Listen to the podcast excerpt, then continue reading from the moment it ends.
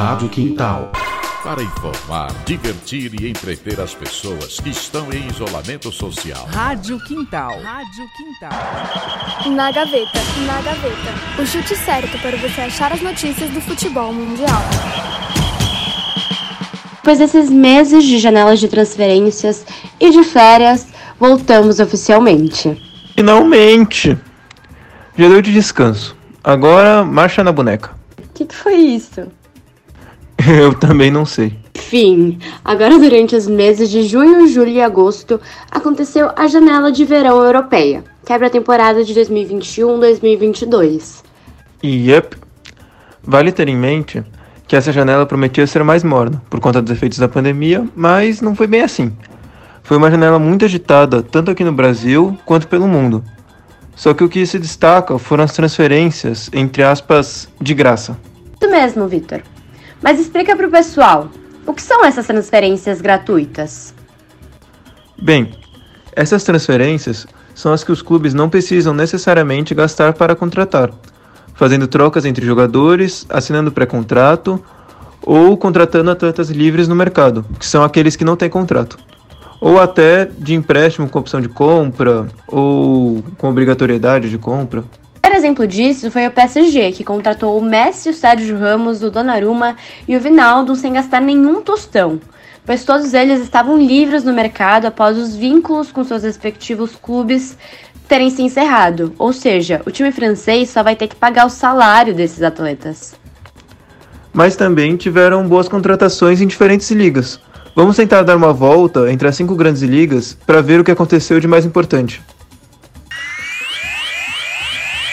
Começando pela Liga Francesa. Como a gente disse antes, quem chamou mais atenção foi o PSG, que além daqueles que a gente já havia citado, também trouxe os laterais Hakimi, da Inter de Milão, e Nuno Mendes, do Sporting de Portugal.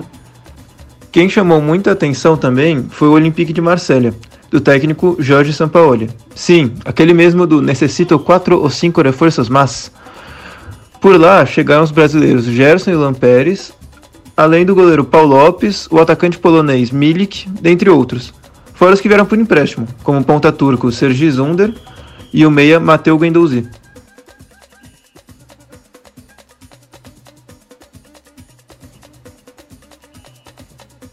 Sinceramente, não sei quem sofreu mais. Se foi a torcida do Santos com a perda do Luan Pérez ou a do Flamengo com a perda do Gerson. Mas seguindo para a liga italiana, não foi aquela janela agitada. Muitos jogadores saíram para outras ligas e poucas contratações de peso. No lado dos catalães, a história é um pouco mais dramática. Com o clube extremamente endividado, tiveram que fazer um grande corte de gastos, para não haver riscos de punição, tanto da UEFA quanto da La Liga. Saíram as estrelas Lionel Messi e Antoine Griezmann, e as promessas Carles Alenhá, Júnior Firpo, Jean-Claude Tordibo e Emerson. Fora outros que também foram emprestados, como ponta Francisco Trincão. Vieram alguns destaques, alguns reforços como destaque. Caso do zagueiro Eric Garcia e dos atacantes Sérgio Agüero e Memphis Depay. Parte das contratações, algumas coisas chamam a atenção, como a Juventus, que trouxe o atacante Moeskim e o volante Locatelli, que se destacou na Euro e no Sassuolo. O Milan trouxe o excelente goleiro Mainan do Lille e o experiente Giroud. A Roma trouxe o goleiro Rui Patrício do Wolves e a promessa Temi Abraham do Chelsea. Fora isso, a Inter trouxe jogadores mais para repor os que eles haviam negociado, como o atacante Zeco para a vaga de Lukaku, o Al Dumfries para a vaga de Hakimi e o meia Salhanoglu, que estava em término de contrato com o Milan, e o atacante Joaquim Correa da Lazio. Na Alemanha, além das trocas de técnico, como Nagelsmann, que foi para o Bayern de Munique, ou Mark Rose, que foi para o Borussia Dortmund, tivemos movimentações bem interessantes, como o jovem Daniel Malen, que trocou o PSV pelo Borussia, e o Frankfurt, que trouxe o destaque do campeonato dinamarquês Lindstrom, e a promessa norueguesa Peter Hall, do Milan. Além de trazer o atacante Rafael Borré, que era destaque jogando pelo River Plate da Argentina. Também não podemos esquecer do Bayern, que acabou fazendo uma janela discreta e trouxe apenas três reforços. A primeira, e também menos badalada, é o lateral esquerdo inglês Omar Richards.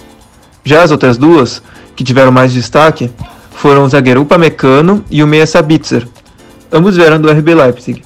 acompanhando seu até então ex-técnico Julian Nagelsmann. Os nossos hermanos da La Liga tivemos uma janela movimentada, com o clube se desfazendo e trazendo jogadores. No caso de se desfazer, quem chamou mais atenção foram os gigantes Real Madrid e Barcelona. No caso dos Galácticos, saiu muita gente. Os zagueiros Sérgio Ramos e Varane e os meias Brahim Dias e Odegaard foram os que mais chamaram atenção. Para seus lugares, o clube trouxe apenas dois reforços: o Alaba, que veio do Bayern, e a promessa francesa Camavinga, que veio do Rennes, além de jogadores que voltaram de empréstimo, como Bale. Do lado dos catalães, a história é um pouco mais dramática. Com o clube extremamente endividado, tiveram que fazer um grande corte de gastos, para não haver riscos de punição, tanto da UEFA quanto da La Liga. Saíram as estrelas Lionel Messi e Antoine Griezmann, e as promessas Carles Alenhar, Júnior Firpo, Jean-Claude Todibo e Emerson.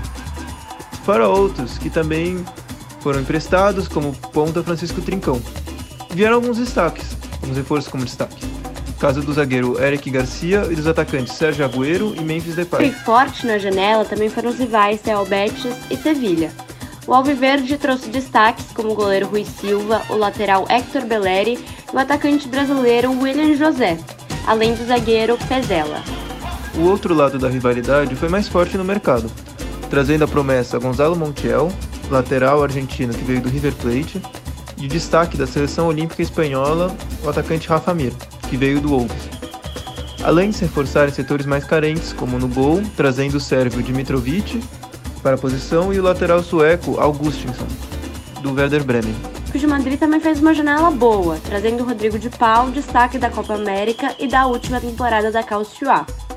Também foram para lá a promessa brasileira Matheus Cunha e o repatriado Griezmann, que como dissemos antes, saiu do Barça. Agora, a que mais chamou minha atenção, como sempre, é a Premier League. Vamos começar com os mais tranquilos. O Manchester City, que trouxe apenas o espetacular meia inglês Jack Grealish, por mais de 100 milhões de libras, e Liverpool, que trouxe apenas a promessa francesa Ibrahima Konaté. Quem chamou a atenção nessa janela foi o recém-promovido North City, que trouxe diversas promessas, seja em definitivo ou por empréstimo. Caso dos atacantes Chisolis, Sargent e Rashica, o meia Billy Gilmore e os defensores Brandon Williams e Ozan Kabak. Quem entrou nessas de trazer promessas e destaques também foi o Aston Villa, que usou o dinheiro da venda de Grealish para trazer os pontas Leon Bailey e Emiliano Buendia, além do destaque das últimas temporadas da PL, Denings. O Leicester se reforçou bem também, trazendo promessas como o atacante Padson Daka, o ponta Lukman e o volante Sumaré. Também vieram jogadores mais experientes, caso do zagueiro Vistegard e do lateral Ryan Bertrand. Entrando de volta no Big Six, temos o Tottenham, que, além de conseguir a permanência de Harry Kane, trouxe ótimos reforços, como o lateral Emerson, aquele que a gente falou que saiu do Barcelona, a promessa Brian Gil, que veio do Sevilha, e dois destaques da Atalanta da temporada passada, o goleiro Golini e o zagueiro Christian Romero. Chelsea, último campeão da Champions, fez uma limpa em que saíram bastante jogadores, como Temi Abraham, que foi para Roma, e o Kurt Zouma, que foi para o West Ham.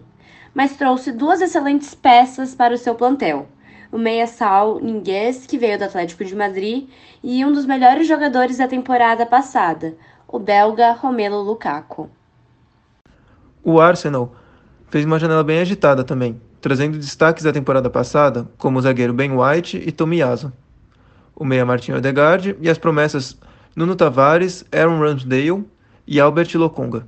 Por fim, e talvez mais importante, temos o Manchester United, que trouxe nomes muito fortes para o seu elenco, sendo eles o zagueiro campeão do mundo Rafael Varane, o Sancho, que é uma das maiores promessas da atualidade, e também trouxe de volta o Cristiano Ronaldo, ele que havia saído em 2009 e voltou após uma passagem levemente frustrante pela Juventus. Ufa, falamos muito.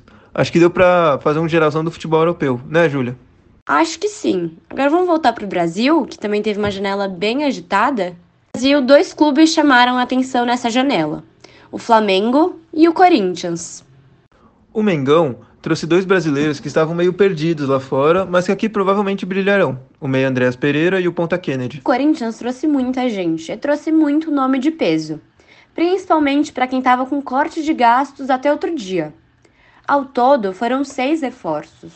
O goleiro Carlos Miguel, vindo do Internacional, o lateral João Pedro, vindo por empréstimo do Porto, os meias Juliano e Renato Augusto, e os pontas Roger Guedes e William, que foi anunciado com a camisa 10.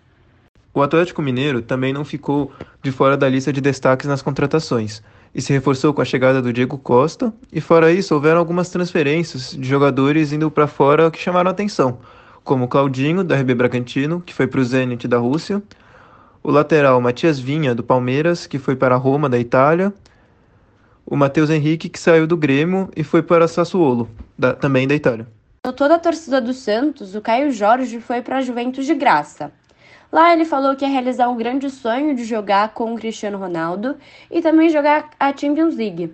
Acontece que o CR7 pouco tempo depois foi para o Manchester e o Caio Jorge não foi nem relacionado para a fase de grupos da Champions.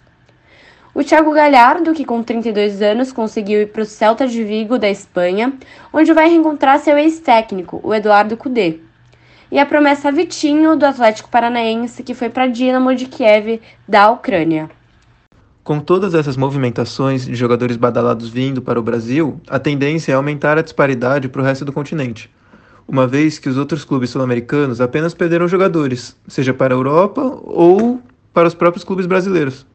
Já conseguimos até perceber isso, uma vez que na Libertadores, três dos quatro finalistas são brasileiros, e no ano passado a final foi brasileira. Se isso se manter, cada vez mais veremos o Brasil soberano perante os rivais continentais. Já se percebe isso até comparando com times tradicionais, como o Boca, que está com um time bem mais ou menos, e o River, que ainda tem um time bom, é claro, mesmo com as perdas, mas tomou um sacode do Atlético Mineiro desigualdade também se aplica aos times nacionais, já que enquanto uns sobrevivem com jogadores medianos ou da base, outros repatriam jogadores relevantes no futebol mundial. Por outro lado, outros elencos passam a bater de frente com o Flamengo e o Palmeiras, que até então eram as equipes mais competitivas. Ufa! Acho que por hoje é só, né? Hoje a gente encerra por aqui mas encontramos vocês nos próximos episódios de Na Gaveta, o chute certo para você achar as principais notícias do futebol mundial.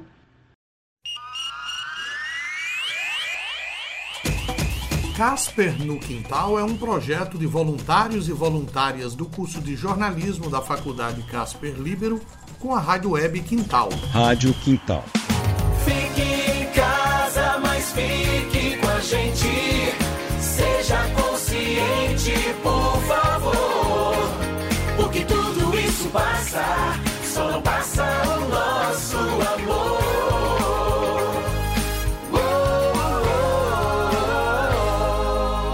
Quintal